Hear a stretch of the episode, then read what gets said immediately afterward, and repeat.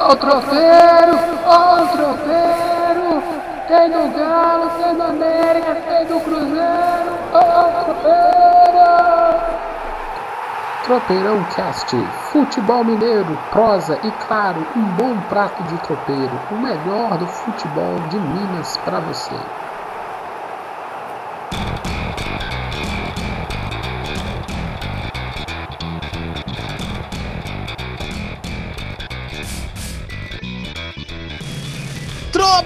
Tropeirão Cast na área! Meu nome é Gilvan Marçal, sou jornalista e meu parceiro de prosa, resenha em vários tropeiros nessa longa jornada da vida. Ó, oh, a citação, hein, Anderson? Opa, eu tô vendo, velho. Vou nessa, animado, hein? Nessa longa jornada da vida, se você gosta de um sertanejo, é, você sabe de quem eu estou falando. Eu também esse, é raiz, esse, é o sertanejo raiz de verdade. Isso né? não é raiz, não, isso aí é a semente ainda, isso não tem nem raiz. eu também jornalista Anderson Gonçalves. E já começamos bem, né? Começamos sorrindo, final do ano. Come... Vou te... aquela pergunta com duplo sentido. E comeu muito peru? Podemos dizer que sim, o Natal foi tranquilo, posso reclamar não. Ah, beleza. Não, não fazemos piadas de, de cunho homofóbico, só deixamos o amigo Anderson constrangido. Cara, o meu foi tranquilo, foi ótimo, foi beleza. E chu as chuvas aqui em BH passaram, o calor, o verão está chegando, meu amigo Anderson. E a coisa tá quente para tudo quanto é time em BH, não é verdade? Exatamente. Podemos dizer que o fim de ano, que é um, uma época mais tranquila, entre aspas, assim, que é fim de temporada, mas os bastidores estão agitados, tanto em Atlético e Cruzeiro. Um pouquinho menos na América, sim, mas também tem movimentação no Coelho, mas está bem recheado de, de informações para o nosso ouvinte do Tropeirão. Então vamos começar logo. Tá começando o episódio 19 do Tropeirão Cast. No episódio de hoje, vamos lá, vamos resumir. Vamos falar um pouco desse novo corpo diretivo. Um corpo diretivo assim meio para apagar os problemas, né? O, o, o, é o regra 2, o novo corpo diretivo, regra 2 do Cruzeiro, que tem dono de supermercado, tem dono de locadora de carro, tem o dono de Betim, tem até CEO. Que, como é que é, Anderson? CEO, como é que é o negócio? Eu não entendo essas é siglas. É, é CEO, é. CEO! é como se fosse o, é, é o executivo-chefe de uma empresa, ele que, ele que realmente dá as, as direções do caminho. Agora, agora, agora Cruzeiro anda. Nós vamos falar tudo isso um pouco e até a possível volta do fenomenal, do esplêndido, do gastador Alexandre Matos. Será que ele volta, Anderson? Tá quase certo, viu? De janeiro aí, voltando a temporada aí, já o do Cruzeiro provavelmente vai ter um novo diretor de futebol aí. Nós vamos falar um pouquinho do mercado da bola com relação ao Cruzeiro. E o Cruzeiro tem mais notícia. Apresentaram a camisa nova, novo patrocinador Adidas. E aí vamos perguntar, já antes, dá um flerte. Gostou ou não gostou das três camisas, Anderson? É, só da amarela do Fábio, o restante não, não, eu não gostei muito não. Mas o Cruzeirense ultimamente está mais ligado na grife do que no modelo. Mas nós vamos destrinchar por que a camisa do Cruzeiro é neste modelo. Ok, então tem muita coisa para falar. Para o Galo, a gente tem estádio novo. Já, já, já construíram já, Anderson? É, agora tá liberada, a obra tá liberada. Agora ah, finalmente vai sair do papel. Eita, Lele, é a Arena Galo Doido MRV. Vou continuar falando que é a Arena Galo Doido MRV para ver se cola. Vou fazer igual a Arena do Corinthians. É a Arena do Timão, a Arena do Timão, e aí o nome, o Names Right foi pro espaço. É a Arena Galo Doido MRV daqui para frente. Até a, inaugura... do Galo não tem muito jeito, não, porque já está vendido o name rights, então vai ser. Eu não quero saber, nós vamos continuar falando no MRV, porque a gente gosta de name rights. É Arena Galo Doido MRV. E a gente vai ter o que mais? Galo. Dudamel vem, Dudamel não vem. Dudamel vem, Dudamel não assinou. O Galo tem técnico ou não tem, Anderson? Tem, tem técnico já. O já assinou? Já assinou? Ah, segundo o presidente, já está tudo certinho. Ele só não anunciou ainda por questões é, confidenciais, contratuais. contratuais, assim. mas ele garante que já está fechado, que já está conversando com ele, inclusive, já para renovar o elenco e já começar os trabalhos. Mas, independentemente disso, continua atrasado o planejamento do Atlético. E a gente tem possível saída de Casares, mercado da bola, e temos uma matéria publicada, acho que foi hoje. Hoje que nós estamos falando, quinta-feira, dia 26 do 12. O nosso amigo Capelo, lá do, do, do site Globoesporte.com. O Cruzeirense conhece bem a história dele, foi ele que começou, junto com a Gabriela Moreira, as denúncias sobre a, as questões fiscais do time do Cruzeiro. Fez uma matéria sobre o orçamento, as previsões do Galo. Boa matéria. Eu não sei se vai dar um tempo da gente flertar com ela aqui, mas eu acho que a gente é bom só aquela alfinetadinha para atiçar a curiosidade do atleticano e ir lá ler. Tem umas coisas interessantes, tem umas maluquices lá. Vamos ver se com a Arena do Galo saindo e esses orçamentos um tanto estranhos para o próximo, próximo ano, se essa coisa do Atlético anda ou não anda. E o América, mercado. Diz que o América vai jogar só com jovens no, no Mineiro. É só jovem ou vai testar os jovens, Anderson? Não, na verdade vai mais testar os jovens, porque a base do time de 2020 ela já está aí, que é que jogou a Série B. Vai ter um enxerto ou outro ali, o time não está perdendo jogadores e vai ser vai ser mais um enxerto mesmo dos jovens assim nesse grupo para até para se precisar de algum momento se livrar dos jogadores mais caros já ter os jovens junto com o restante do grupo. Além que a gente vai falar também tem uma contratação do América também. É mercado América. Então bora porque só essa introdução deu quase seis minutos. Então vamos rápido e rasteiro como o time do Ibis. é, vamos embora, meu amigo. Tropeirão Cast começando. Nós vamos começar com o Cruzeiro, mas antes, conversa com a gente, manda um e-mail pra gente, tropeirãocast.gmail.com. Não gostou? Faz a manifestação. Não gostou da piada? Qual o nome que você quer dar para a nova Arena do Galo? Manda pra gente também pelo Twitter, arroba tropeirãocast. Bora começar, Anderson? Bora! Toca o sino, toca o sino, toca o sino, meu amigo! Cruzeiro, por onde você quer começar? É, o, o, menu hoje é diverso. Por onde quer começar a degustação? Ah, podemos começar com o novo conselho gestor, né? Porque a torcida do Cruzeiro estava muito ansiosa que a, a diretoria renunciasse e assumisse um grupo de empresários para tentar sanear o clube. E eu acho que isso vai ser mais é, isso vai tocar mais o coração do torcedor. A gente tocar nisso, dar uma comentada sobre isso, vai ser legal. Tocar o coração do torcedor. Anderson Gonçalves, dia 26 do 12, às 15 horas e 37 minutos. Hoje promete esse tropeirão. Desde quando o empresário executivo de futebol toca coração de cruzeirense? Toca coração de torcedor, meu amigo? Mas, na verdade é o que está sendo. O Cruzeirense, coitado, está tão chateado ainda com, com o rebaixamento que ele está aceitando. Se alguém estender a mão para ele falar que está levando para o bom caminho, ele está aceitando. assim. Tão, tão ruim que está a fase, entendeu? Então tem que ter, tem que ter um pouco de parcimônia com, com a galera que está chegando aí. E para o torcedor não ficar com excesso de expectativa, que os caras não vão tirar dinheiro do bolso para colocar no clube. Essa é a expectativa equivocada, inclusive, que está sendo ventilada, que você tem dono de rede de supermercado, de locadores de carro, de empresas de transportes e mídia, que os caras vão, que é o maior PIB do estado, metade do PIB de Minas Gerais está sentada à mesa.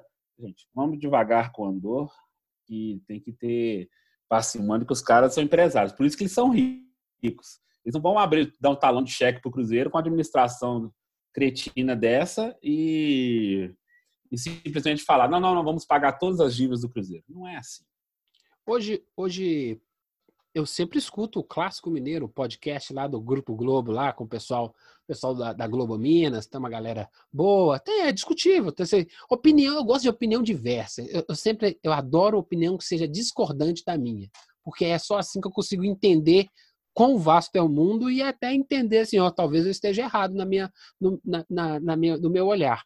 Às vezes não concordo com as coisas que eles falam lá, mas hoje, escutando o, o podcast deles lá, a galera que estava lá reunida estava falando de uma coisa muito legal que eu assim, vou, vou copiar. É só, é só citar a fonte. que assim, uma das coisas que é legal nessa, nessa junta-junta né, de, de empresários é que é gente de credibilidade no mercado, né? Então, Verdade. as pessoas vão olhar para aquela para aquele aglomerado de gente bem sucedida e falar assim, ó, ó, é confiável. Esses caras aqui, quando você bota um, um Vitório Medioli numa, numa, numa trupe dessa, o pessoal fala assim, ó, goste ou não do senhor Medioli, esse cara é um cara de respeito no mercado. Então, se o Cruzeiro precisa de um empréstimo, precisa fazer um ajuste, assim, não, quem está pedindo é só essa patota aqui, essa patota é realmente, ela, ela, ela faz jus ao seu nome e ao seu sucesso. Isso é legal. Uma credibilidade de uma galera boa dessa vai trazer credibilidade para a imagem e para o quanto o Cruzeiro representa mercadologicamente. Isso eu gostei. Achei legal. Não acredito em milagre, não acredito que empresário é burro, como você falou, né? Assim, ó, eu estou indo para ajudar na gestão. Eu não vou assinar nenhum cheque comunitário para pagar 700 milhões de dívida. E essa é uma coisa que o, que o torcedor vai compreender, ele não é bobo. A gente acha que torcedor é bobo, não é não. Eles são mais inteligentes do que a imprensa imagina. Bastante. Não é nós, não. A imprensa imagina que eles são bobos. Não, são bobos, não. Eles são torcedores, são apaixonados, chutam pau da barraca, quebram o banco lá do Mineirão e depois fazem, meu Deus, que cagada que eu fiz. Mas depois eles entendem. Então, assim, tá arrumando a casa. Um outro ponto que eu escutei lá no, no lá que eu queria passar a bola para você no, no, no podcast do Clássico Mineiro é a importância desse novo novo chefe do conselho lá, como é que é o nome dele? O Saulo Frois? É, o que. O dono da Locamig. Não, é, é ele. É, foi, desculpa a minha ignorância. Foi ele que, que, que substituiu o, o Perrella no conselho? Não, não, foi o José Adalai Rocha. Ele é Isso. Esse aí, esse cara foi um dos responsáveis. O problema é que os nomes, senão eu me confundo. Desculpa, torcedor. O, por isso que eu tenho o Anderson, que é o gênio do Tropeirão Cast que assim, esse cara foi importante para fazer essa transição sem ter questões judiciais, né? Já imagina se essa transição fosse, não, eu não concordo e chama, conversa com meus advogados. Ele trans... foi muito habilidoso. Isso. Então, para passar a bola para você, meu amigo, eu acho que o primeiro passo foi um passo de habilidade. O nosso amigo lá soube driblar todos os inconvenientes, propiciou uma renúncia tranquila, sem grandes, sem, sem grandes consequências. Já tem um grupo de pessoas importantes e com uma força no mercado para trabalharem juntos. Agora é, é, ver o tamanho do serviço, né? Fazer uma auditoria daquelas e falar assim, Ush! então é isso tudo que nós temos que arrumar. Sim. E a tendência é que vá sangrar, né? Você vai ter que cortar, até cortar na carne, às vezes cortar pessoal. Às vezes a máquina está inchada onde deveriam estar trabalhando 50, estão trabalhando 120. Mas esse exata, exatamente esse sentimento mesmo, assim, porque a ideia deles, eu vou apresentá-los aqui, ó, é o Saulo Frois, que é o dono da Locamigo, o Vitório Medioli, que é o grupo SADA, entre, além de transportes, é dono da Sempre Editora, que publica o Super Notícia, o Tempo, o grupo de mídia, o Pedro Lourenço, que é dono da Rede Supermercados BH, o Emílio Brandi, que é sobrinho do ex-presidente do Cruzeiro, Felício Brandi, que inclusive construiu a Toca da Raposa 1, trouxe o Tostão, então, assim, presidente histórico do clube, que é dono da Nova Safra, que é uma, um atacadista de cereais e outros produtos, assim. Então, são pessoas que têm know-how no mercado, como empresários, têm força econômica, mas são, como eu disse, são empresários. E os Dalai Rocha, ele fez assim uma transição realmente sem vítimas fatais, digamos assim, igual uhum. guerra. Você conseguiu fazer uma transição de paz. Primeira coisa, a, mas isso só foi possível quando o Zezé Perrella pediu licença do, do, cargo, do cargo de dele. Uhum. É, do cargo de presidente do conselho. Isso permitiu que todas as animosidades, as brigas entre oposição e situação fossem reduzidas, porque o Perrella é uma figura polêmica que gera controvérsia. O Wagner estava gerando controvérsia. Então, com a saída do Perrella, acabou aquela resistência do Wagner Pires para poder deixar o clube. Então, isso conseguiu trazer essas pessoas para negociar com o Wagner e deixar que ele fosse abandonando o cargo, aceitasse a renúncia, entendesse que ele não tinha mais é, espaço ele não tinha mais assim a menor condição de conduzir o clube, que ele não ia ter poder para fazer isso. As pessoas não iam mais responder aos comandos dele. É, eu, eu, eu gostei. Hoje, hoje nós estamos gravando na quinta-feira, dia 26 do 12. Saiu uma matéria no Globo Esporte que o, esse presidente interino, o Saulo, o Saulo Frois, deu uma entrevista e tem uma citação, parênteses. Nossos desafios são muito grandes. Estamos enfrentando diversas dificuldades. Para falar a verdade, não sabemos por onde começar, porque temos que atuar em todas as áreas. É quase bater um corne e cabecear ao mesmo tempo. É muito legal isso, sabe? Sabe, eu gosto dessa. Eu não gosto dessa humi, eh, falsa humildade cristã, sabe? O cara, ah, vou fingir que eu sou bonzinho. Não, assim, ó, eu ainda não sei o tamanho do pepino. Sei que não temos que cortar o pepino todo, fazer a salada. Eu nem sei aonde está o pepino ainda, mas eu prometo para você que a salada vai ficar pronta no final do, no final do jantar. Pô, legal. Eu achei assim, assim é, autêntico. Sabe, essa coisa meio bem empresarial mesmo. Você, ó, nós estamos passando por um problema, ainda não sei o tamanho do problema, mas todos os nossos esforços são para solucionar o problema. Não parece discurso de político, o que tem muito no discurso dos dirigentes do futebol, né? Os nossos dirigentes de futebol eles se associam mais a políticos do que a gestores do ponto de vista profissional, gestores de negócio. Então, essa primeira fala dele eu já já topei. Já estou bem simpático com os caminhos que o Cruzeiro possa ter futuramente. Não quer dizer que vai funcionar, mas de boa intenção parece que essa galera tá. João, concordo plenamente com o que você disse, viu? Espero que agora, daqui para frente, com esse conselho, o Cruzeiro entre nos trilhos, as coisas comecem a funcionar por lá, porque o clube está precisando bastante dessa reestruturação. E, e, a história do CEO? Quem que é o CEO do, do Cruzeiro? É o, é o Vitório Medioli, né? Ele que vai, ele vai ser o, o executivo chefe dessa coisa, mesmo sendo vice-presidente do conselho gestor, ele que vai ser o CEO que vai direcionar as ações do clube. E ah, é, a gente pode até falar dos cargos. O Vitório Medioli é o CEO do clube, o Saulo Frois vai ser o presidente desse conselho gestor, o Pedro Lourenço é o diretor de futebol e o diretor administrativo e financeiro é o Emílio Brandi. Então, assim, para o torcedor, o que, que mais importa nesse momento? É saber quem é o diretor de futebol, que vai ser o Pedro Lourenço, e o CEO, que vai ser o, o Vitório Medioli, entendeu? Eles que vão basicamente conduzir as coisas que vão dar mais, vão trazer mais atenção para o Cruzeiro nesse momento. Então o Medioli ele vai, ele é gestor do grupo de trabalho dele, ele é prefeito de Betim e ainda vai ser o CEO do Cruzeiro. Exatamente assim. Que isso, o cara é, o cara é demais. É, tem, nós temos que refletir sobre isso, assim, porque como prefeito de uma cidade do tamanho de Betim, assumir uma responsabilidade nova dessa, ela tem um, ela tem um, um, viés assim que a gente não, não, pode, não pode deixar de levantar. 2020. Que, não fala isso não.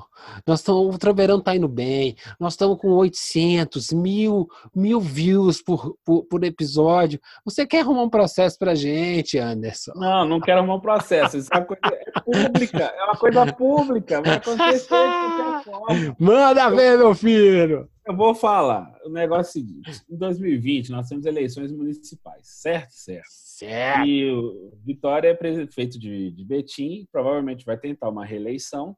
Então, estar numa plataforma como a do Cruzeiro, para recuperar o clube, pode trazer mais visibilidade ainda para o cara que e mais, mais, e mais capital político ainda. Ou seja, em 2020 ele pode conseguir a reeleição e dois anos depois pode atingir um objetivo que sempre foi dele, que foi ser tentar ser governador do estado. Que isso, Gê. Ó, ó, ó, ouvinte tropeirão, essa pessoa sem coração que, vos, que lhes fala, Anderson Gonçalves, não. Eu, como, é que, como é que a gente fala que é? Não representa a opinião. Não desse... me, não, não, me representa, não representa a opinião desse, desse, desse tropeirão podcast. que é. ah, não, não, é, não, é, não, é, uma opinião, é uma constatação. Você vê eu, naturalmente assim que é, estar no clube de futebol é uma plataforma. A eu, gente pode pegar no Atlético. Eu odeio Anderson Gonçalves há mais ou menos quase, quase 20 anos que eu conheço essa praga na minha vida. Mas concordo com ele. Foi seguir uma, seguir uma pauta, meu amigo. E aí, Segue. CEO, que não sei o quê. Aí começa, tem toda essa, essa tramóia toda, essa, esse, esse, essa introdução para falar da capa do nosso do nosso Tropeirão Cash. Alexandre Matos será o homem lá que vai dirigir o futebol do Cruzeiro?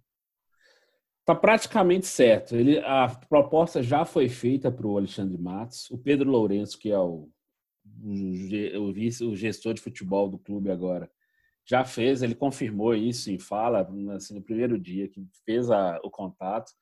E agora em janeiro deve já ser confirmada a contratação do Matos, que vai voltar ao clube depois de cinco anos. Ele deixou o Cruzeiro em 2014 para ir para o Palmeiras. Lembrando que o Matos teve a trajetória iniciando no futebol mineiro, no América, depois foi para o Cruzeiro, Palmeiras, aí teve essa trajetória de cinco anos no Palmeiras, que ele ganhou, conquistou títulos, se tornou dirigente que fazia grandes contratações, tinha a chave do cofre lá com a patrocinadora dando autorizar, autorizando ele a contratar, a vender, etc.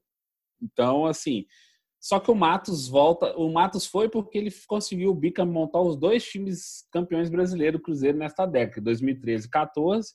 O Matos, com a presidência do Gilvan de Pinho Tavares, conseguiu montar os times campeões brasileiros: Everton Ribeiro, Ricardo Goulart, Dedé, Júlio Batista, etc. E só que o Matos vai voltar numa, numa situação é, diferente. Ele não vai ter a chave do cofre. Que Ele vai cofre? ter que usar. É, é que cofre. É. Eles estão vendendo o cofre. Continue, senhor. O cofre para pagar o porquinho, para pôr os moedinhos no porquinho.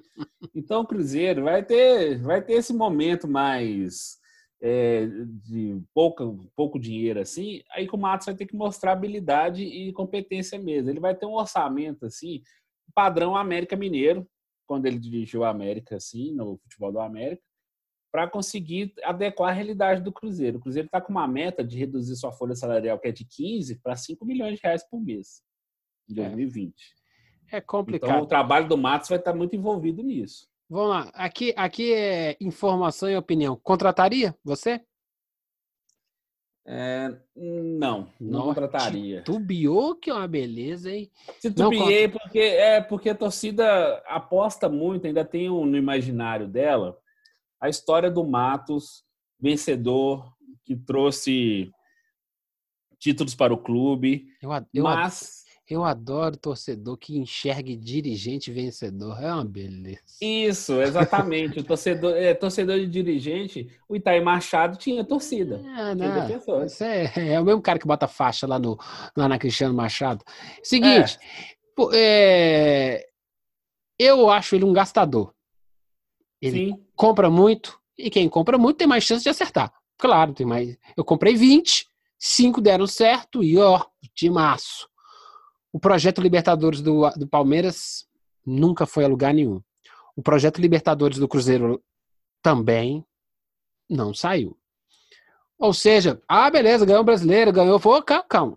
A, o pro, um projeto de um time de futebol na América do Sul é você ganha as copas locais e os campeonatos locais te catapulta para os campeonatos internacionais, internacionais e o, o, o, os ganha a, a, a. Quantos campeonatos internacionais o Alexandre Matos com essa, ele não ganhou nada, né? Ele não jogou. Ele com essa formação ele chegou lá. Nenhum. Só o mais foi na semifinal com o Palmeiras que foi eliminado. Ok, então o que acontece? Para um projeto de médio prazo, e o Alexandre Matos ainda não tem um perfil de você, ó, hum, tem, com poucas laranjas eu vou fazer uma baita de uma limonada. Ele não tem muito essa característica. Ele é um comprador, comprador, comprador, e aí, opa, beleza. Ele, ele sabe, ele sabe, por exemplo, ele tem habilidade para atravessar um negócio e fazer com que o Dudu seja do Palmeiras. Ele é Sim. bom disso. Mas o jeito que ele joga é duro e com grana. Não sei se é esse tipo de jogo que o Cruzeiro precisa nesse momento. Se estiver pensando num projeto a médio prazo, assim, ó, ele vai trabalhar no, com recursos escassos esse primeiro ano, para que no centenário, no, no ano seguinte, a gente tenha alguma coisa mais interessante para fazer. Ah, legal. Agora, quanto que ele custa, Alexandre Matos? O Alexandre Matos custava para o Palmeiras em torno de 300, 350 mil reais por mês. Só que também é outra questão que, para ele voltar para o Cruzeiro, ele vai ter que aceitar uma redução do salário, porque não é do patamar do Cruzeiro pagar dirigente nesse, nesse nível mais. Então, mas o Matos, eu acho, ele vai aceitar por quê? Porque ele saiu embaixo do Palmeiras. Ele saiu meio assim, queimado, justamente por isso que você falou. Ele teve a chave do, a chave do cofre, ele tinha o talão de cheque na mão, ele podia atravessar a negociação que ele quisesse, que ele contratava no início de 2000, final de 18, início de 19, o Palmeiras era tido assim como o bicho papão das contratações do futebol brasileiro, que qualquer clube tinha medo de fazer uma proposta para o jogador e o Palmeiras ia lá e tentava co co é, cobrir. Tanto que o Palmeiras contratou tantos jogadores que ele teve que sair emprestando. Emprestou o Arthur para o Bahia, emprestou é, deixou os meninos da base sem, sem espaço, teve que sair distribuindo para um monte de clube que não tinha. E uma base vencedora, inclusive, uma base que formou grandes jogadores, ganharam todos os títulos de base de 2018. Não teve chance no time profissional porque toda hora aparecia um jogador de renome. O Ricardo Goulart chegou, chegou, jogou dois meses e voltou para a China. O Ramires foi uma contratação, jogou no Cruzeiro. É, ainda não fez nem cinco jogos pelo Palmeiras e talvez a esperança que ele talvez seja até negociado o Palmeiras lá. O Lucas Lima, é, o Daverson, o Borra, o Borja, como, como vocês queiram. Então, assim, são todas peças assim, fala que o cara teve o dinheiro na mão, contratou do jeito que quis e não teve o resultado. Ah, ganhou dois brasileiros e duas Copas do Brasil. Ok, só que no, o Palmeiras, no mínimo, estaria, teria que disputar, estar disputando como disputou esses títulos por, pelo investimento que fez. Não, não... Mas, o investimento, mas o investimento que, assim, ele não estava se pagando. Como ele não está se pagando? Tanto que o Palmeiras vai estar tá reduzindo a, a, o orçamento para 2020. O inve...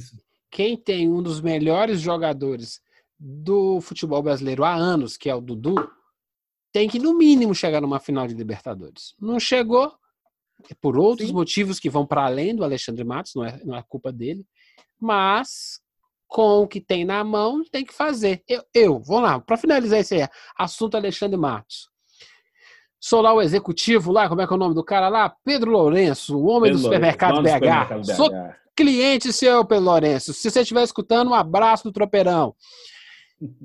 Você vai lá, entrevista, entrevista de emprego com Alexandre Matos. Qual é a pergunta? Aqui, pergunta do Gilvan Marçal do Tropeirão Cast. Senhor Alexandre Matos, me explica. Como é que você conseguiu perder o Bruno Henrique para o Flamengo? Se ele Sim. responder isso aí, tá contratado.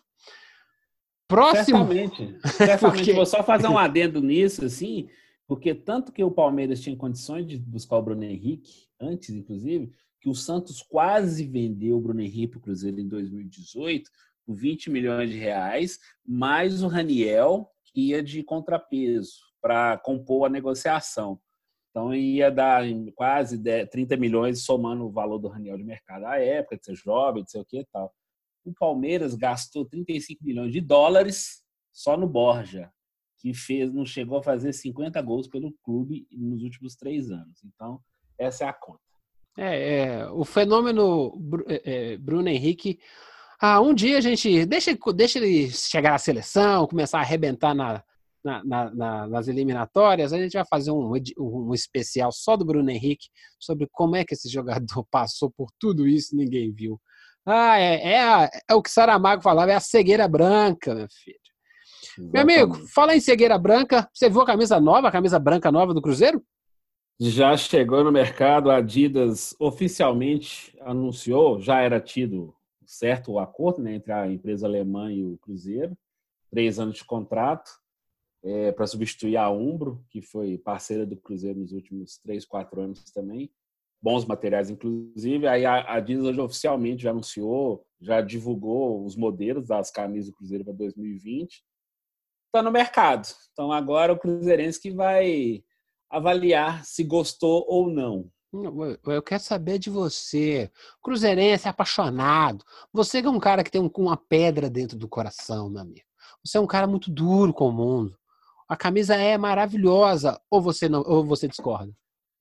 Não, eu discordo. A camisa, essa camisa, esse modelo da Adidas, assim, ela ficou muito simplesinha, assim. Ela não tem um, ela não tem um charme. Tudo bem que a gente pode pensar assim, ah, é um padrão mundial, mas assim, ela não ficou, ela ficou aquém de uma da grandeza do Cruzeiro e até de beleza mesmo. Os modelos da os modelos da Umbro, os modelos da Umbro eram bem mais bonitos, vestiam melhor e eu acho que tinha um valor. E a gente pode discutir, inclusive, assim, o torcedor está empolgado por ter Adidas, porque tem torcedor que acredita assim, seu time tem que ter tudo de melhor. É igual criança igual o Kiko do Chaves, que ele ganha todos os brinquedos melhores e o resto não. Mas quem diverte de verdade é o Chaves. Tanto que larga os brinquedos dele e vai brincar com, com os brinquedinhos feios do Chaves. Assim. Que isso, cara? O cara conseguiu fazer uma citação Chaves do Tropeirão Cast. Uma salva de palma. Mas é verdade.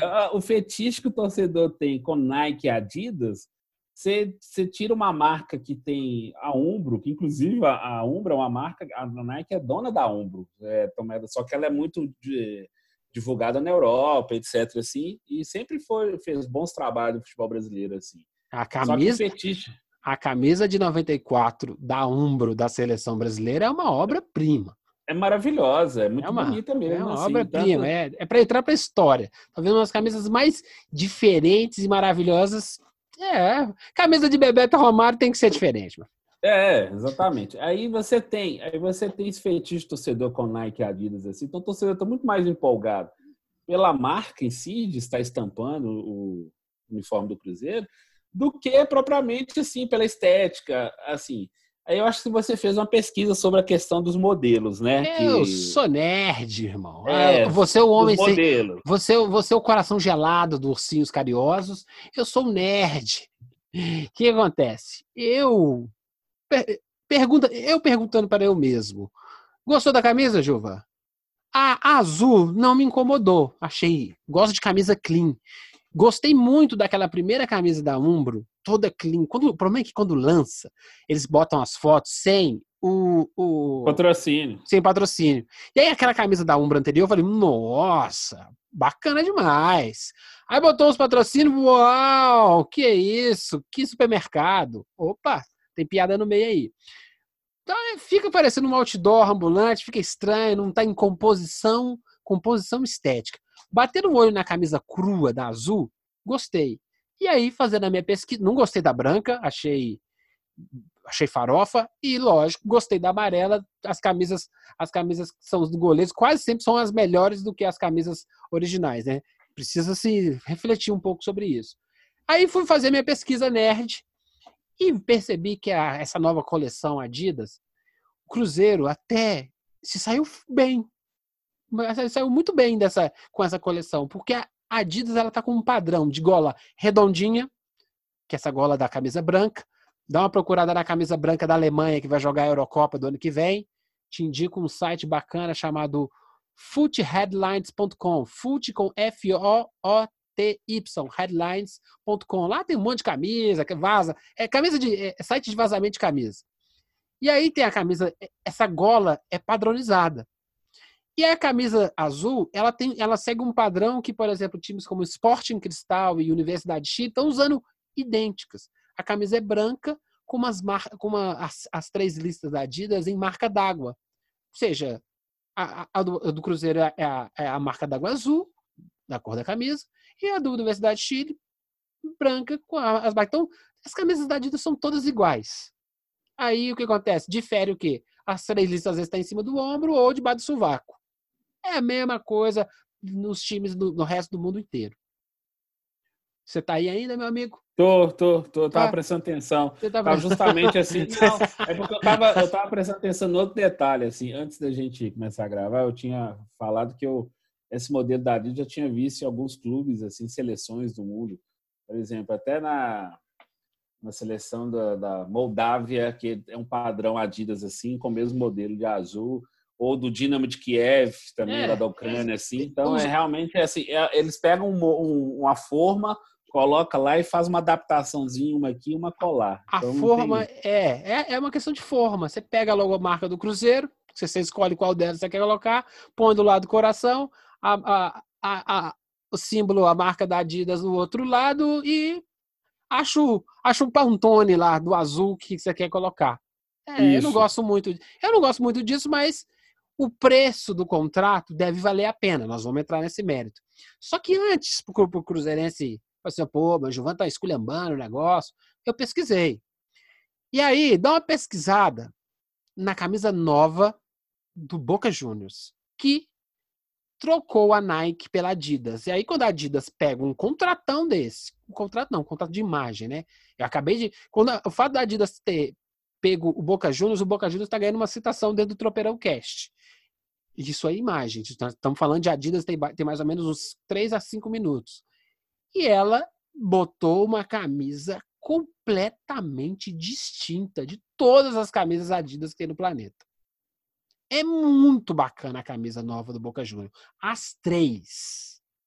Uma azul, uma branca, eu acho que é uma azul, uma, é uma azul, uma branca e uma amarela. A amarela é espetacular, que é a terceira camisa. As listras da branca é. Então, tô deixando aí para vocês pesquisarem. O Não, que... a, a, a, amarela é bonita demais, assim. Até o uniforme 01 também é bonito. É muito. E remete, remete quem for um torcedor mais antigo assim, no início dos anos, no meio dos anos 90, que tinha e a, tinha um patrocínio da Fiat, que jogava o Batistuta, ainda jogava com essa camisa assim, muito bonita mesmo assim. Então, aí o que a camisa nova do Boca. Lógico, você tem uma diferença, né? O tamanho do time, o que ele representa de imagem e o Cruzeiro se deu bem em um ponto porque a gola V da Adidas horrorosa. A camisa nova do Internacional, que agora também é Adidas, a camisa branca, é horripilante. É a mesma gola que o time da Espanha vai ter na, na Eurocopa. É horrível, gente. Pesquisa. Então a gola V da camisa azul do Cruzeiro ficou ótima, perto do que poderia ser. Ou seja, nota 6. É uma Passou de ano. É uma ótima camisa para jogar escondidinho na Série B, tranquilo. Ano que vem a gente pensa uma camisa diferente. Para o ano que está vindo, tá bom demais. O que eu quero saber de Anderson para a gente fechar esse assunto é: quanto que custou esse contrato, meu amigo? São duas perguntas. Primeira é essa. Vamos lá, o contrato, o Cruzeiro recebeu 2 milhões e meio de reais, reais mesmo, gente, por, de, é, de luvas, perdão. 2 milhões e meio de luvas, comprar a assinatura do contrato.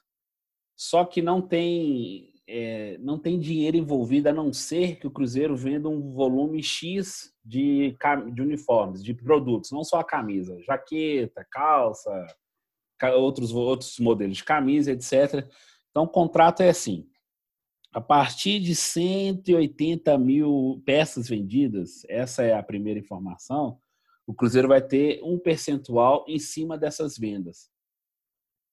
A Adidas não vai ficar dando bônus para o Cruzeiro para ficar é, em, em, percentual de venda, entendeu? Isso, por que, que isso é ruim? Porque você não tem a possibilidade de você fazer um trabalho forte de vendas assim, porque sua meta é muito alta. E nesse momento de baixa do time, é complicado. E a camisa básica do Cruzeiro está custando 249,69, quase 250 reais. Essa era a segunda pergunta. Simples assim. Tu compraria uma camisa de 250 reais nesse momento do Cruzeiro? Não, não, não. E eu tenho certeza que o torcedor também não fará, porque é, além da crise do clube que está chegou no fundo do poço, nós temos que pensar que o, o time tá o time tá mal e a economia tá mal. O Natal esse ano, esse ano que está para iniciar, as pessoas estão mais deram lembrancinha, a famosa lembrancinha, né, do que gastar 250 reais. 250 reais para uma família é praticamente uma ceia inteira de Natal com convidados ainda. É. Entendeu? Então, assim, gastar numa peça de roupa Tudo bem, seu time do coração, mas 250 reais numa camisa de futebol ainda é uma coisa muito fora da realidade. É, o, o, Ceará e outros clubes brasileiros assim começaram a fazer Bahia, começaram a fazer marcas próprias, Marca própria. Social, América. Para quê? Para baixar esse valor, porque o material da costura não é a Adidas que produz a camisa, ela só põe a marca, manda a forma e uma confecção no Brasil produz dentro dos padrões dela. Ou seja, uma, nem o material ela tem o gasto, ela não compra material para fazer. Então, os clubes, tem alguns clubes fazendo marca própria por, por isso, que ele consegue ter a mesma qualidade de material e, ao mesmo tempo, ele consegue fazer o quê? Vender num preço mais justo, mais acessível ao torcedor. Mas ainda, esse contrato do Cruzeiro com a Adidas, assim, igual, por isso que eu brinquei sobre o fetiche do torcedor com a marca. O torcedor tem mais fetiche pela marca, porque na prática o contrato foi ruim. Porque com a Umbro o Cruzeiro tinha mais vantagens, tinha um enxoval maior, você tinha variações de camisas para mulher, é, cores, modelos, é, outras peças assim, que conseguiam ser um pouco mais acessíveis. E tinha variedade, assim, não, ah, não precisava, você não precisava comprar só a camisa de jogo. Tinha outros produtos que remetiam bem à marca Cruzeiro. É, eu sou um crítico desse, dessas modalidades de, de venda. Acho que o marketing de futebol é horrível é, nossa, é pavoroso. E isso mostra mais um, um, um, uma dessas, dessas percalços, né? Você tem que vender tantas camisas e a camisa não é tão legal e é difícil. É basicamente um contrato para vestir o time, não um contrato para dar lucro para o time. Fazer o quê, né? Eles estão na, na fase mesozoica do marketing esportivo. A gente aguarda eles melhorarem. Últimas do Cruzeiro, Mercadão da bola, hum. como é que tá? Bem, o Mercadão da bola do Cruzeiro tá, é, tá mais agitado com o próprio elenco, né? O Thiago Neves, ele teve pedido pela Justiça Mineira de rescindir contrato com o clube, né? Que ele entrou na Justiça, pediu 16 milhões de reais para deixar a Raposa, né? Porque ele está alegando que ele só pode até 31 de janeiro do ano que vem para conseguir negociar com outro clube, dentro ou fora do Brasil.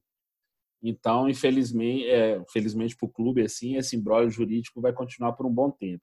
Então, a Justiça Mineira impediu que ele fizesse a rescisão indireta, da mesma forma que o Fabrício Bruno pediu. No total, desses dois jogadores juntos pediram 20 milhões de reais para deixar o Cruzeiro. Contratações, ainda não há novidades. O, o Cruzeiro está trabalhando primeiro para resolver os problemas internos, que são os altos salários de jogadores, que vai ter que renegociar. O Fred já foi chamado para uma conversa para tentar renegociar, porque ele tem uma, uma grana enorme para receber do clube, entre salários, luvas, entre outras coisas.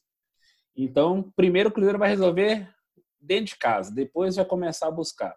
É, o Ezequiel já foi embora, foi a primeira baixa, é, o Rafael já está não assinou, não teve mais movimentação sobre o Rafael, mas por enquanto ele continua no Cruzeiro, mesmo com o interesse do Grêmio, então, assim, Rafael pode ter a possibilidade de continuar no clube.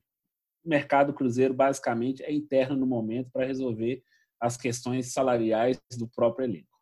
Se o Cruzeiro não pagar os salários que devem a esses senhores, a justiça quase sempre acata essa questão, porque já que não está pagando, já que não está cumprindo as, a, a, as regras trabalhistas, ou seja, rescinde-se o contrato. É, uma pena. É, a, mas... Uma das alegações mesmo do Thiago Neves são sete meses de direito de imagem atrasada, para o torcedor entender.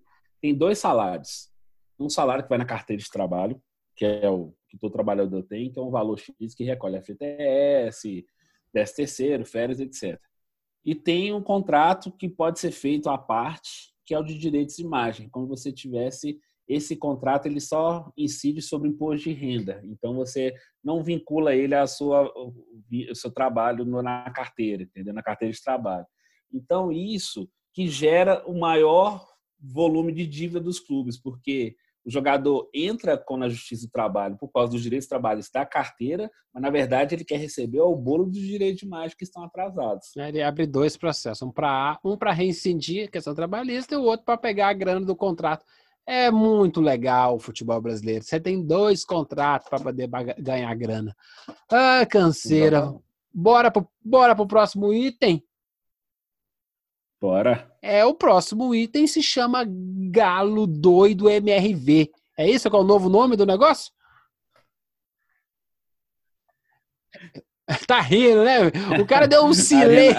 MRV, o estádio do Clube Atlético Que estádio, meu filho. Então, primeiro, antes de tudo, toca o sino, toca o sino, vamos falar do Galo. Vamos falar, vamos, já vamos começar a falar do, do da MRV aí, do, do da MRV. Estou fazendo comercial frio Do estádio? do estádio, coisa rápida. O estádio vai começar, a, a, pedra, a pedra fundamental deve ser ano que vem, meu amigo?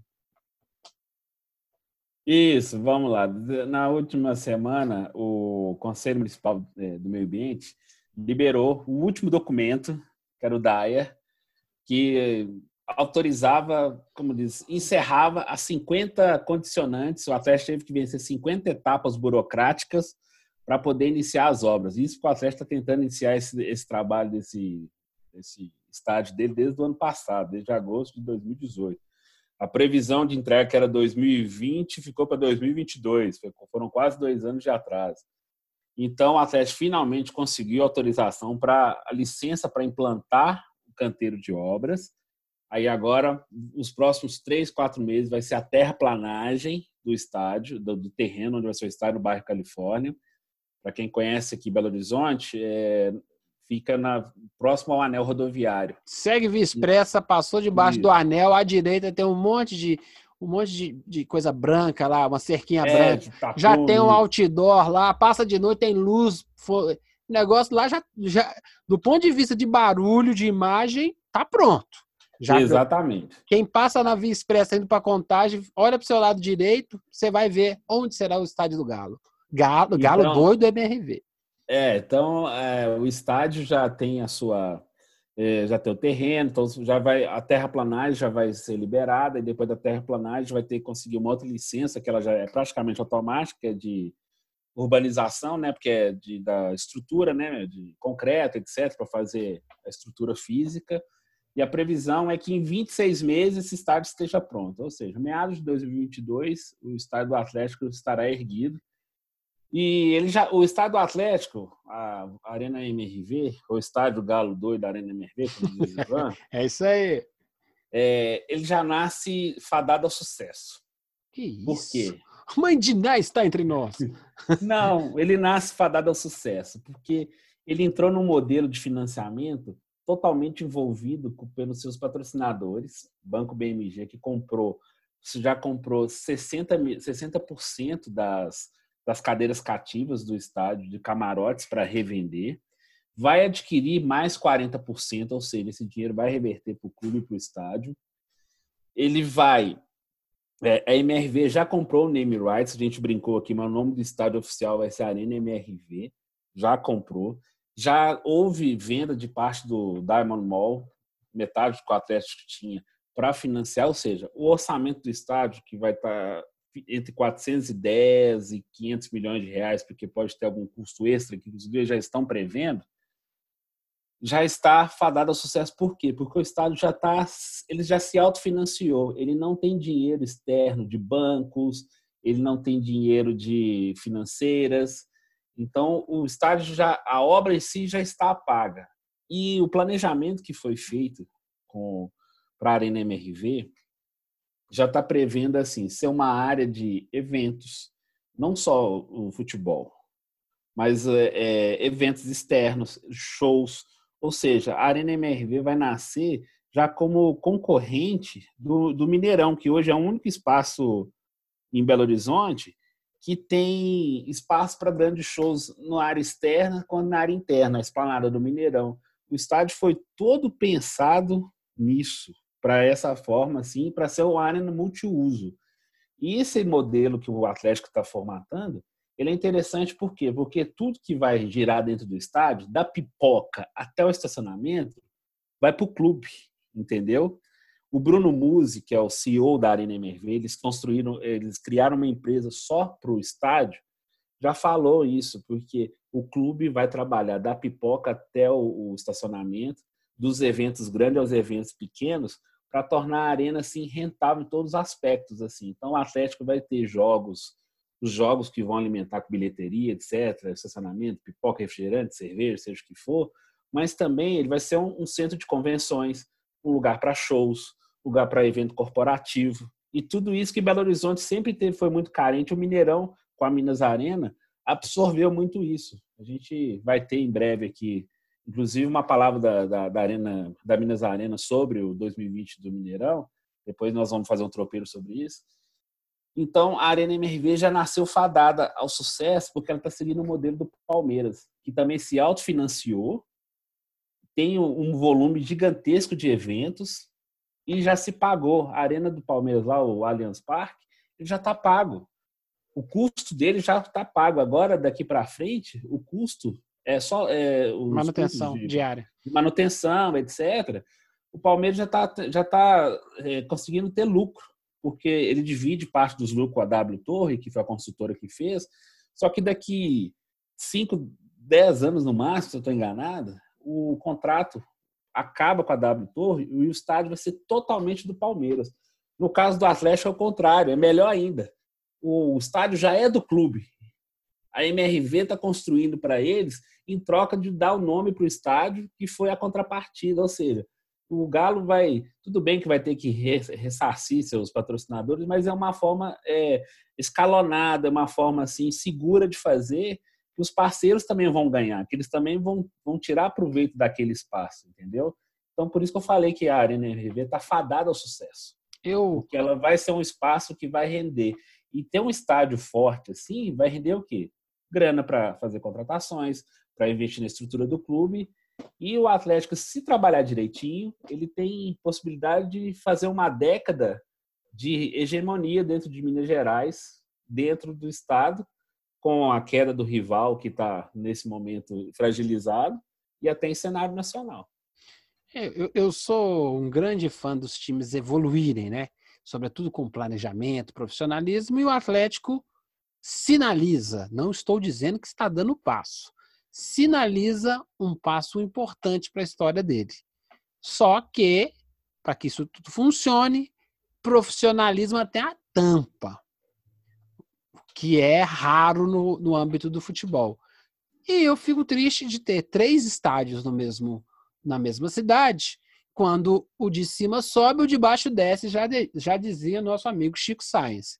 Então, assim, a tendência é que o, o Independência fique cada vez menor, essa coisa toda, mas assim, acho que é, é, do ponto de vista de eventos, quanto mais oportunidades, mais rivalidade, né? E aí você tem mercado. Quem oferecer mais barato e melhor consegue mais eventos. Aí é uma, é uma, disputa, uma disputa saudável da economia. Não, eu... mas eu acho que vai ser legal mesmo. Isso aí, esses pontos você tocou, perdão pela interrupção. Que vai isso, seguinte, isso vai lá. É, o Independência e o Mineirão, eles vão ter que. O Mineirão já está num, num, patamar um pouco acima do, do Independência, mas o Independência vai ter que entender o seguinte: eu vou ter que me, me adequar a minha realidade que eu vou ter jogos da América e o Cruzeiro prometeu que vai fazer alguns jogos da Série B lá, então vai receber a torcida do Cruzeiro. Mas em questão de eventos, de movimentação extra, eles vão também vão ter que se, se preparar e buscar alternativas para o estádio continuar sendo viável. Então, eu acho que, na verdade, a arena do Atlético vai puxar o estádio, os outros dois para cima, e eles vão ter que se movimentar. É, eu, eu, o que eu quero que o Atlético entenda, né? Por exemplo, eu sou, como eu sou um fã de futebol americano, é se ganha mais dinheiro com estacionamento do que com pipoca. Não tem área para fazer isso gigante lá onde o Galo quer fazer, lá a Arena Galo Doido MRV. Que é estacionamentos gigantescos para você cobrar lá seus 20, 30 reais e cada jogo, basicamente, você tem quase meio milhão de reais só de estacionamento. Então, é, é, uma, é uma lógica que acontece no esporte de, de, de alto rendimento relacionado a essas arenas.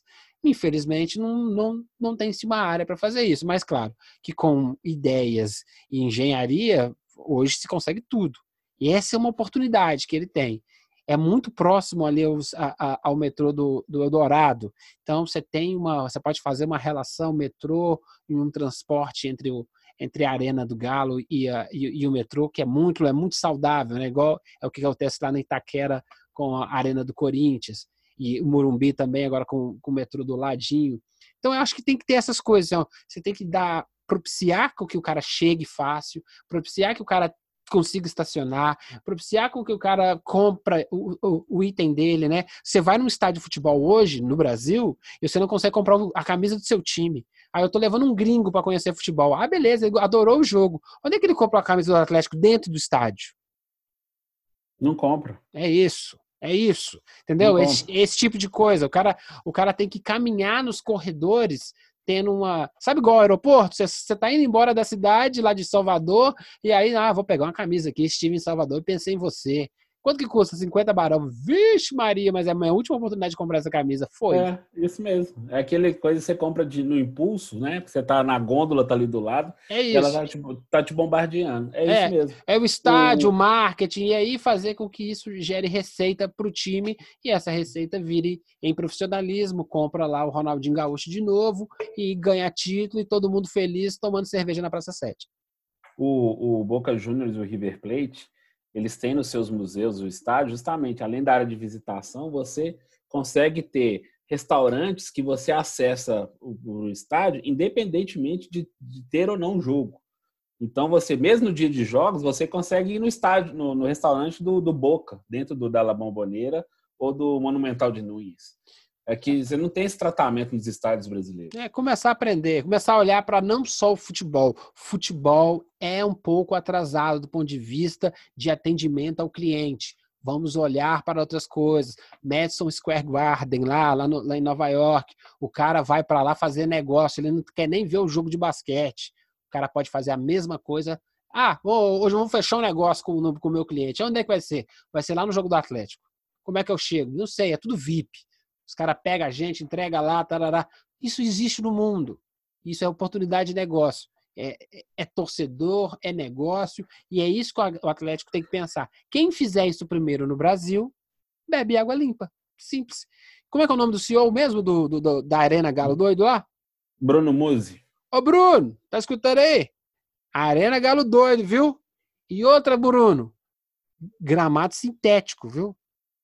Esse negócio de gramado, é, de, de, graminha, isso é coisa do passado. Daqui 20 anos, quando a gente estiver fazendo a primeira Copa do Mundo com tudo com gramado sintético, que é mais barato, mais fácil de tomar conta, infelizmente o futuro está chegando. Ou você faz agora, ou vai ter que fazer amanhã. Próximo? Vamos embora. Eita, Lele. Seguinte, Mercadão. Não, vamos Mercadão, não vou deixar o Mercadão por último. Dudamel o cara já assinou, Anderson? Vamos lá. sim e não. É, eu vou explicar o sim ou não. O sim porque dificilmente não vai ser o nome que o Atlético é, contará para 2020. Por quê? Rafael Dudamel, técnico da seleção venezuelana, de todas as seleções venezuelanas, ele coordena não só a principal, mas a base. Inclusive, ele que montou o time mas se a gente vê Otero, Soteudo por aí, o Soteudo foi vice-campeão mundial sub-20 com o Dudamel em 2017. A Venezuela, vice-campeão mundial sub-20 em 2017, foi por pouco, perdeu a final. É, é uma das seleções estado... que é, é, é, sem dúvida uma das seleções que mais evoluiu nesse, nesse último período, né, na, na América Sim. do Sul. Sem dúvida, a Venezuela deu vários sufocos assim. Na última Copa América mesmo, o Brasil ganhou meio suado assim, fez um placar elástico depois, mas assim, demorou a fazer, que eles têm ainda uma fragilidade, quando eles tomam o primeiro gol, aí a porteira abre, mas até esse, o jogo ainda é bem duro. O Dudamel estava precisando de tá precisando só de fazer a liberação com a Federação Venezuelana, mas todos os veículos de lá, os daqui, inclusive também eu fiz matéria sobre isso, que vai ser o nome para 2020. O Atlético só não anunciou, palavras do Sérgio Sete Câmara, presidente do clube, por questões contratuais ainda de confidencialidade. Ainda não pode oficializar. Mas virou o ano, ele já vai ser o técnico do Atlético para 2020. Ele já está trabalhando com troca, renovação do elenco, quem que ele quer reforços, como que vai ser. É uma aposta, porque o Dudamel vai pegar, tudo bem, fazer um grande trabalho na seleção da Venezuela, mas ele vai trabalhar num centro maior, que vai pressioná-lo mais, que é o futebol brasileiro. E o Dudamel vem na onda de dos times brasileiros contratarem estrangeiros. Agora a onda é contratar estrangeiros. Uhum. É, o Santos trouxe o Josualdo, que é, como diz, é o o, é, o mestre lá do, do Jorge Jesus, Jesus. tricampeão português. É, o São Paulo não ficou, mas ainda é cortejado. O próprio Jorge Jesus, até o Havaí contratou um técnico português, lá de Santa Catarina. Aí o Dudamel vem nessa. O Palmeiras tem busca de um técnico estrangeiro também. Não, fechou, fechou, culpa fechou. Ó, Palmeiras não, Palmeiras não, desculpa, eu falei errado. Perdão, perdão, perdão, me equivoquei. Desculpa. Eu queria falar do Internacional que fechou com o argentino, com o Cudê. Eu, eu pensei, é, o Palmeiras fechou com o Luxemburgo. Não. O, o, o, fechou é praticamente o, o, é. o, o estrangeiro aqui, é. É, exatamente, assim. O Internacional fechou com o Cudê, que é um argentino que era do, era do Racing, né, que foi conseguiu o título argentino, etc. Lá, é um cara bom, acho que vai, pode encaixar no Inter. É, pode encaixar, foi uma boa contratação. E o Atlético está vindo nessa onda também de buscar um estrangeiro, assim. Não era quem eles queriam, queria o São Paulo mesmo, mas a pedida do argentino foi surreal. 60 milhões de reais pelo contrato todo, que na verdade ia ser um baita de um, de um investimento, mais 10 reforços que chegaria perto de 90 milhões de reais de investimentos, assim. Ou seja, o Atlético ia ter um gasto de quase 250 milhões de reais só no período que o São Paulo estivesse aqui. O Atlético agradeceu, mesmo tendo parceiros. Foi o que a gente falou, né? É, no outro tropeirão. Ilusão. O Atlético acabou que iludiu a sua torcida. Ah, foi, foi Atlético, não. Isso é tudo notícia de fim de ano para aquecer site, meu amigo. Isso aí, todo mundo que tem dois neurônios sabia que aquilo não tinha liga nenhuma. Mas, ó, Dudamel, posso fazer uma aposta aqui? Pode. Eu acho que é o nome. O Galo fechando mesmo com o Dudamel, tá fechado, né? Nós estamos de zoeira aqui. É, eu acho que tem cara de ser o melhor técnico estrangeiro dessa leva. Olha. Ele é jovem, ele é jovem e a gente pode fazer um, um bom trabalho. É, porque sabe por quê? Ele, ele, ele trabalha com times com dificuldades técnicas, dificuldades financeiras, né? Você não consegue. Pô, você, ele, imagina, ele, ele assiste o, o jogo do Vídea, Vídea Real com o Barcelona e tá olhando um jogador lá do, da Venezuela que tá um Vídea Real, por exemplo. Fala, Pô, eu queria tanto esse, eu queria tanto esse, eu queria tanto esse, mas eu só posso pegar esse aqui.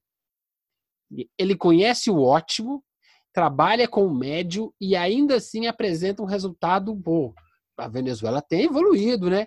E eu acho que se encaixa nesse momento do Atlético, sabe? Que é assim, ó, eu não tenho, eu não tenho como te dar o melhor, mas ele sabe trabalhar com o mediano e ainda assim apresentar um bom resultado, sabe? Assim, Exato. É, eu acho que o Dudamel ele pode ser um dos caras que mais vão, vão evoluir do ponto de vista do, do, do jogo para, pra, para o Atlético de que de contratasse um outro cara e aí vai ser, ah, vamos lá, vamos, vamos, vamos com mais do mesmo. Ah, vai ser não, um time exato, retranqueiro. Mas é isso mesmo. Senão ia ficar naquela, naquela lista eterna, né? Abel Luxemburgo, Dorival Júnior, é, João Santana, no caso o próprio Wagner Mancini, aquele, aquele ciclo de treinadores que ficam sempre os mesmos assim. Então os clubes estão tentando quebrar um pouco isso assim. Eu acho que o Dudamel pode fazer isso. E outra, ele sabe que não vai ter muito dinheiro para ele gastar. O Atlético já fez o orçamento para 2020. São 20 milhões de reais para contratações só. Então, é. não pense que o Atlético vai trazer alguém do nível do Ronaldinho Gaúcho, como você disse. É, eu acho que eu, eu, acho que pode ser. Eu acho que é um nome. Foi inteligente a galera do Atlético em buscar esse nome diante desse desse desse desse, desse cenário, sabe? Se o cara não entregar, é, é da vida, faz parte. Mas eu gostei. Passar para a próxima? Mete bronca. Uma citação muito rápida aqui, não vamos entrar no mérito. Assim, o Rodrigo Capello, aquele senhor jornalista que, junto com a Gabriela Moreira, fez a derradeira matéria sobre as finanças estranhas de Cruzeiro, que mais tarde culminaram em escândalos, em que chega agora, não que a matéria tenha alguma coisa a ver com a queda do Cruzeiro, mas a, a, a potencial e fatídica saída da direção do Cruzeiro. Ele fez uma matéria, isso é hoje, hoje, publicada hoje no Globo Esporte, sobre a austeridade do Galo em questão de orçamento para 2020. Só que um ponto lá que chamou a atenção é o Galo precisará vender 100 milhões de reais em jogadores no próximo ano. Esse ano está projetado 70 milhões. A gente não sabe quanto que foi executado, porque os balanços são só entregues no mais ou menos em abril do, do, do, do ano subsequente, né? Então, em 2020, nós vamos saber sobre o balanço de 2019. Achei legal a matéria, sabe? Eu acho que é, é, aquele, aquele evento cruzeiro do ano passado, em que foram expostas as feridas, e aí tentou se achar. A culpa era do, do jornalista, né? E aí, quando perceberam, assim, ó, oh, né, que aquele Rodrigo tinha certa razão, aí a coisa já tinha ido para o brejo. Então é legal, sabe? Você tem uma matéria, o, o Rodrigo faz essas balanças, esses balanços, essas análises de questões financeiras, que às vezes é chato para os torcedores, mas para a gente do Tropeirão, a gente gosta de dar uma, uma, uma alfinetada. Então, assim, o que deu para perceber nessa matéria é que o, o, orçamento do Atlético foi assim: ó, ah, vamos botar aqui 30 milhões a mais aqui nos, nos jogadores, que nós vamos vender mais, e aí o orçamento fecha direitinho o total desse ano com o total do ano passado, para não dar, para não ter discussão. E eu achei Sim. legal, sabe? Assim, legal, legal e, e, ilusório, né? Falei assim, poxa, eu não creio que o Atlético vendeu 70 milhões eh, em jogadores nesse ano. Como é que ele vai vender 100 milhões no próximo ano? Eu, eu tenho uma eu tenho um, uma noção de onde eles tiraram essa, essa ideia. Primeiro, ao contratar Guga, Igor Rabelo, o caso Cleiton, que se revelou agora um grande goleiro, assim, que a multa rescisória dele é de 70 milhões de reais, multa rescisória. O Guga foi oferecido ao Flamengo por quase 30. O Igor Rabelo é um jogador de mercado, foi contratado por 13, mas ele tem valor de revenda de pelo menos 30, 35 milhões de reais. Essa é a conta do Atlético. Mas um componente extra que agora que ele está vindo à tona porque o presidente do clube, o Sérgio Sete Câmara, está colocando no mercado. Assim, ele só não está fazendo uma faixa de vendas e casares porque é, fica muito na cara, mas ele está dando declarações constantes sobre a possibilidade do Casares sair, de como o Casares vai sair, para onde ele poderá ir, que ele quer vender o Casares. Então essa é a conta que dá os 100 milhões de reais assim para conseguir ir. E por que o Atlético está tão desesperado de fazer isso? Vou te dar um, um outro número, que não é do, do Rodrigo, no caso. Esse, esse eu vi diretamente no orçamento aprovado pelo, pelo Conselho Deliberativo. Só de juros bancários, o Atlético vai pagar em 2020 105 milhões de reais. Dos 309 milhões de reais previstos de gastos, 105 milhões são só de juros bancários. Um terço. Pagamentos de empréstimos. Entendeu? Ai, então, assim, essa, por isso que o Atlético quer, na verdade, esse dinheiro não é nem para reinvestir no clube, é para zerar contas é bancárias. Isso. É vender jogador para pagar juro. É, para pagar juro, entendeu? Essa não, que é a conta. Vamos lá, vamos aí lá. Você, aí você tem o desespero de pegar esses quatro jogadores, são os ativos mais valiosos do clube. Por que, que você só tem esses quatro como mais valiosos? O Casares por questões técnicas, mas também o Casares está com 27 anos e ele tem o contrato dele até o fim do ano que vem. Então, daqui seis meses, Casares pode assinar um pré-contrato com qualquer um, com o Cruzeiro, com o América, com o Barcelona. Com então tem que vender antes. Tem que vender antes para conseguir, senão ele sai de graça. Então a venda do Casares ela se torna urgente pela necessidade do Atlético, pelo investimento que fez lá em 2016, pagou 3 milhões de euros, 3 milhões e meio, quase 3 milhões de euros, que hoje vai dar eh, o euro está 5 reais, né? Mais ou menos, quase 5 reais.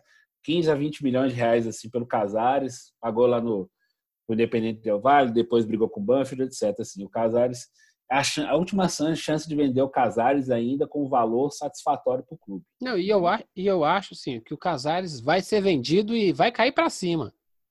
Eu, eu não aposto meu mindinho, mas a unha do mindinho eu aposto. Isso aí vai acabar aparecendo no São Paulo, vai acabar sendo anunciado no Corinthians, vai acabar sendo anunciado se esse aqui é o meio-campista nosso para Libertadores do Palmeiras. Pode ser. É, não, não, é, não assustem, viu, gente? a gente? É, não assustem, não. A gente sabe que tecnicamente o Casares é muito bom. Ele teve uma temporada irregular de novo. Várias vezes assim, eu já peguei no pé do Casares aqui, porque ele faz aquele jogo vagalume, uma hora ele tá bem, uma hora ele apaga, ele acende. Aí chega no reta final do campeonato, ele destrói. Faz jogos incríveis. Aí a torcida fica, ai, Pelezares, o Casares, que não sei o quê. Aí vai e renova entendeu? É. Então, e o Sérgio Sete Câmara não está muito disposto a renovar com ele não, dessa vez. é negócio. É negócio. Só que eu acho que para a gente finalizar essa questão da matéria do, do Rodrigo Capello e já, e, e já praticamente nós já entramos no mercadão do Galo, que é entenda, ouvinte, tropeirão caster. Você está escutando isso, assim, você não entende, vezes, pô, vendeu um cara caro e eu não sei para onde o dinheiro foi. O dinheiro é usado para pagar juros de banco. É por isso que vale a pena, às vezes, dar uma, gastar alguns minutos lendo uma matéria dessa, para poder entender, assim, gente do céu, esse dinheiro todo, então, é, você quer 100 milhões de venda de jogador para pagar 100x de, 105 de milhões. E, ou seja, ainda vai ficar faltando 5 milhões. Basicamente é isso. Então, com, com esse tipo de matéria, você entende um pouco como é que está acontecendo nos bastidores antes que vire um Cruzeiro. É uma pena o Cruzeiro entrar nesse tipo de comparação, mas tem que ter alguém de referência para a gente perceber o que está acontecendo na reformulação do Flamengo e a reformulação do Bahia, que ninguém fala, né? Porque time do Nordeste não existe, né? Quando, aqui no Sudeste, né? A gente só fala do nosso umbigo sudestino aqui, né? O que está acontecendo no... É, porque a gente. Eu, eu torço para que os times do Nordeste um dia desse ganhem uma Sul-Americana, sabe? Mas assim, para poder. Fortaleza, tomara que Fortaleza faça isso esse ano, no próximo ano.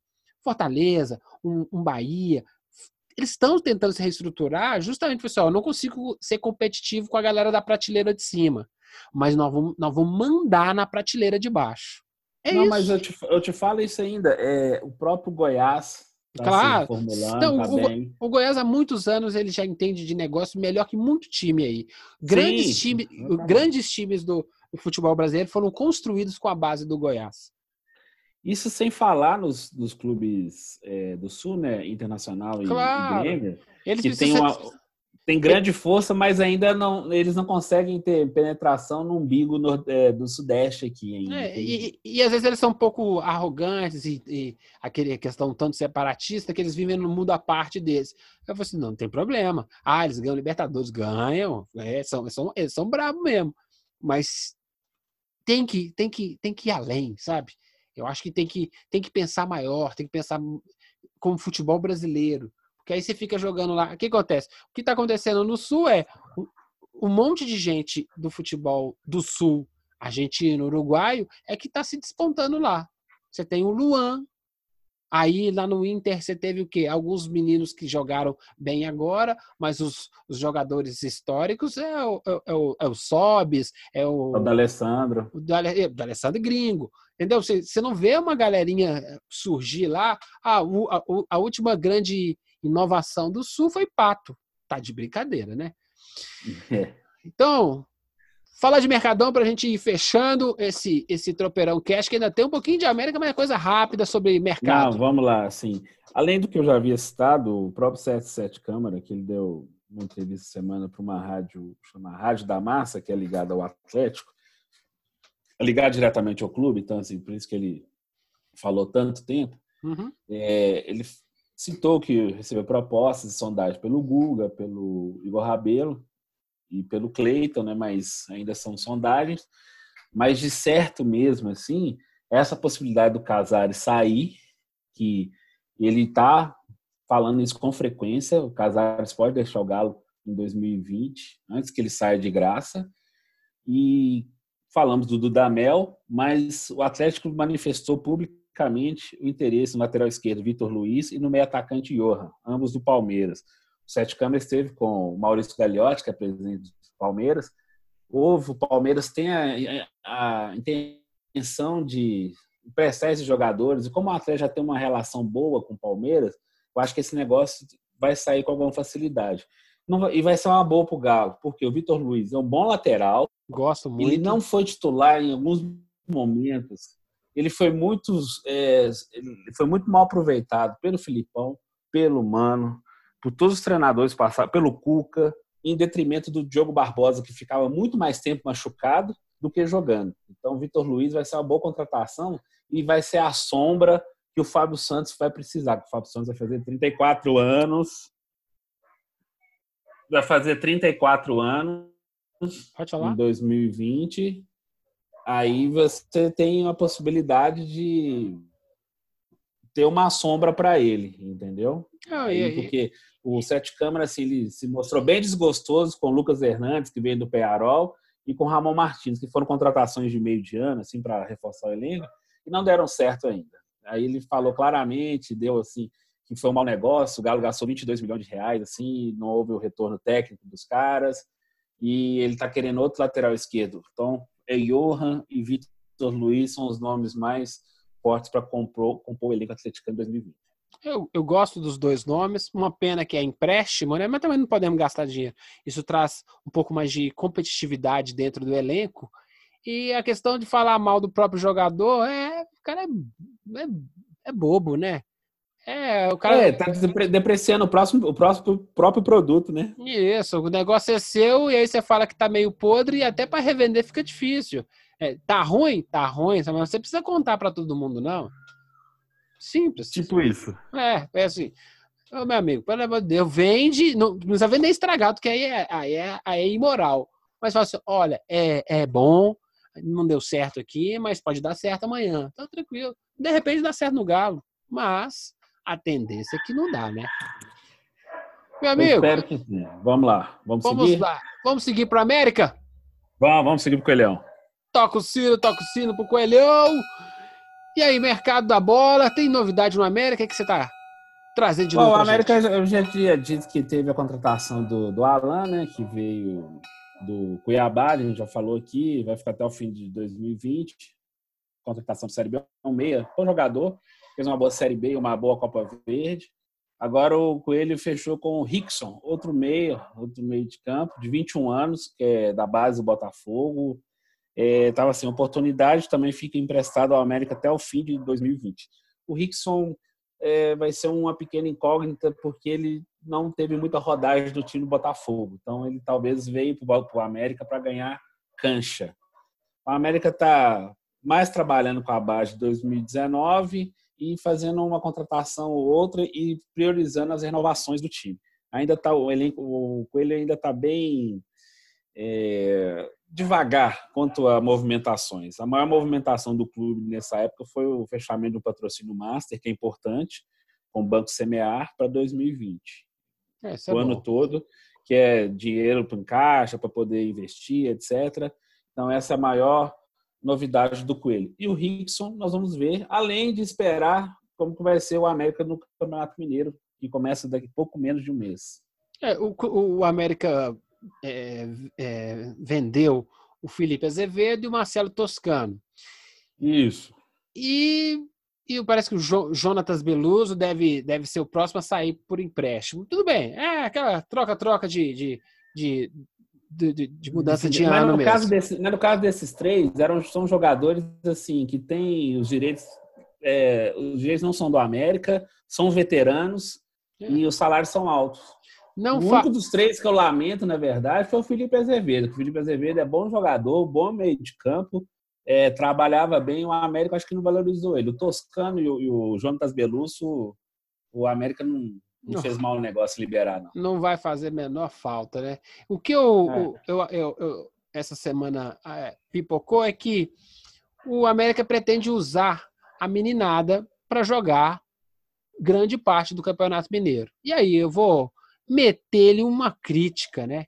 Eu sou sempre a favor de usar os campeonatos da, da primeira, do primeiro trimestre, né? É, vamos dividir o ano em trimestre. O primeiro trimestre tem que ser aquela, aquele ano mais tranquilo, aquele, aquele período mais tranquilo para você ir cativando o elenco, encontrando, para que o, o, técnico vá encontrando as, os encaixes. E aí, no Mineiro, nos campeonatos estaduais, que cada, cada ano não valem nada, né? Basicamente servem para poder botar torcedor dentro de estádio e jogo quarta-feira contra, contra times irrisórios.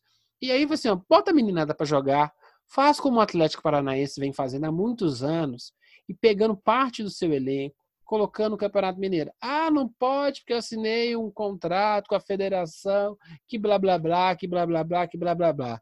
E aí é, é nessa, você vai fazer a descoberta, não é no meio do Campeonato Brasileiro, da Série B. Sim. Você tem que, fazer, você tem que fazer a descoberta no Campeonato Mineiro. Não dá para testar um moleque numa, num jogo de Copa do Brasil que se você tomar dois gols você tá fora. É, Não, acho é, que é, é o momento é o Campeonato Mineiro, é para isso mesmo. Você foi perfeito nessa. É, o problema é, ah, não, vou botar três. Não bota três, não, bota sete. Sete, sete jogador de base. Põe o cara mais velho para pegar um pouco mais de ritmo. Ó, esse cara aqui tem mais dificuldade. Não vamos botar muita musculação nesse cara, não.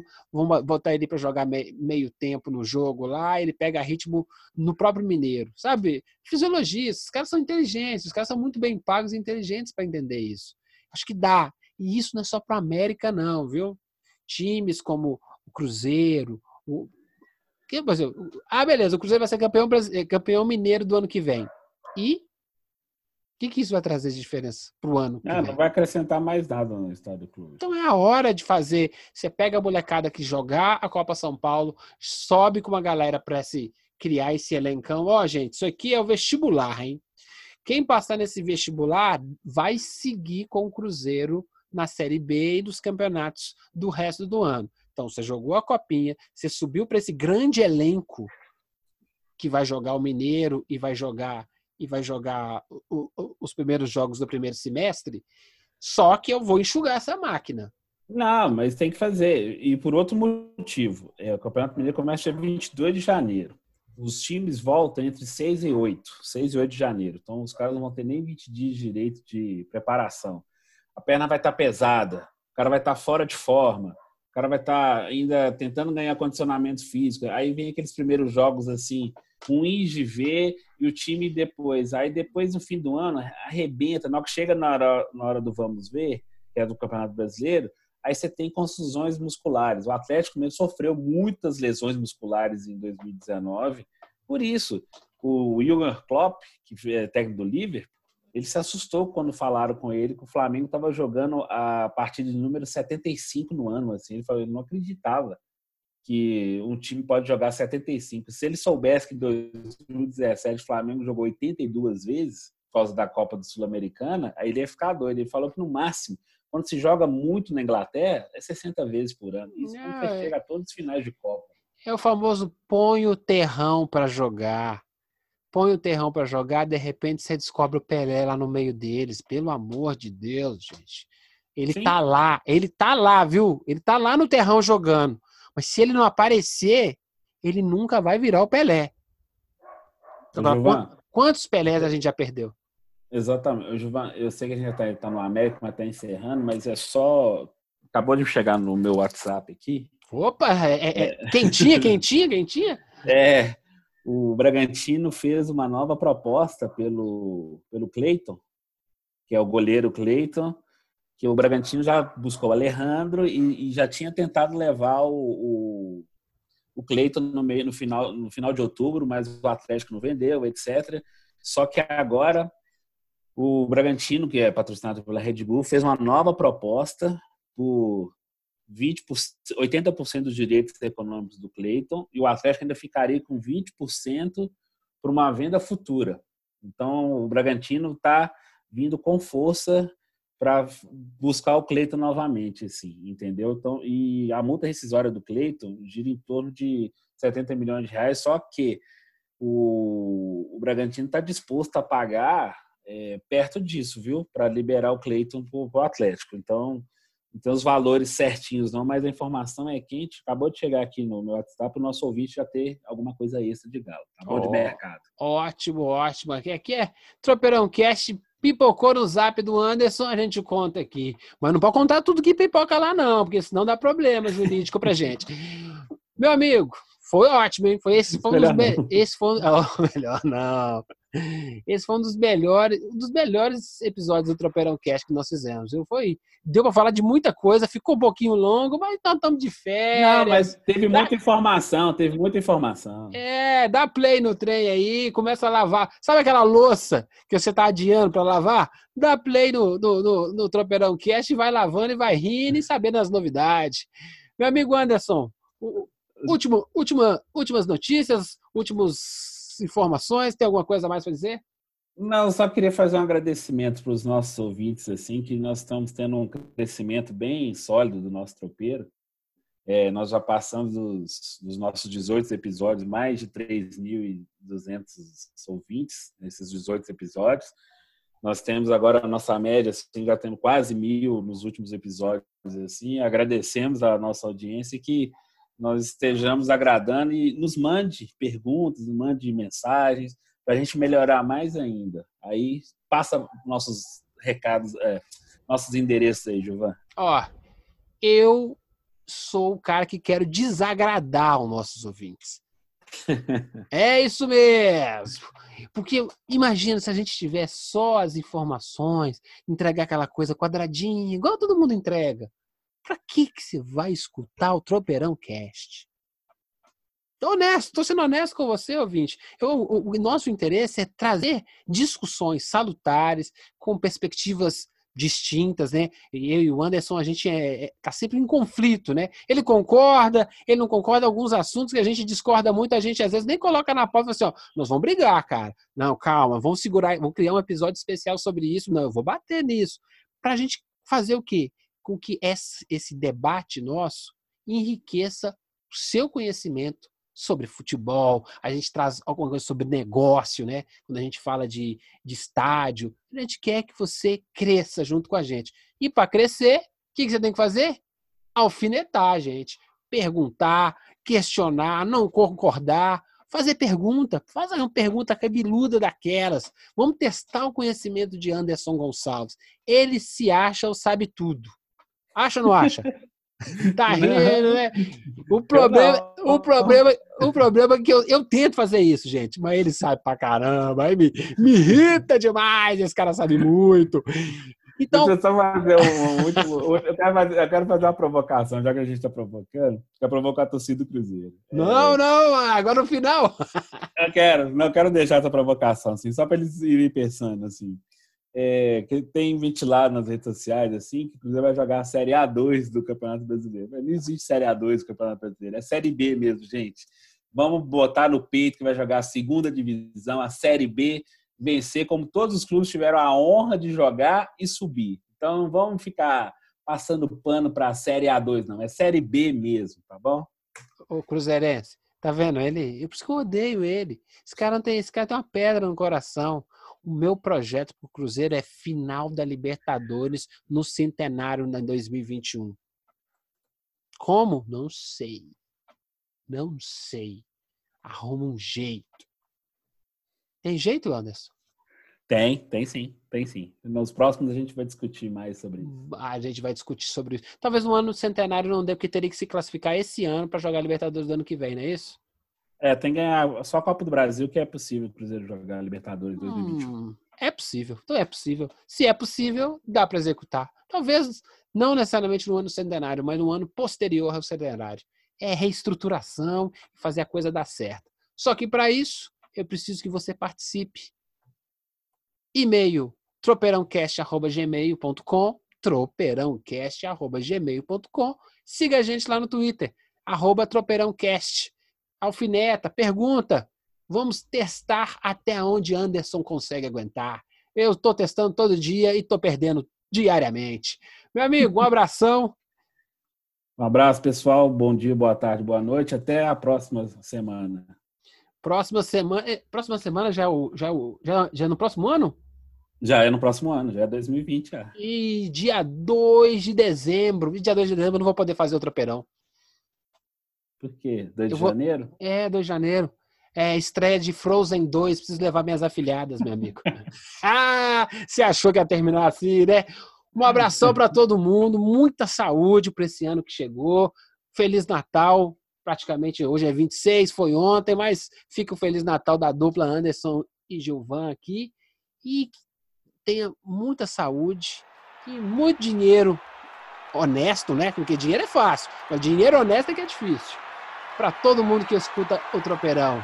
Um beijo nas crianças e. Inter!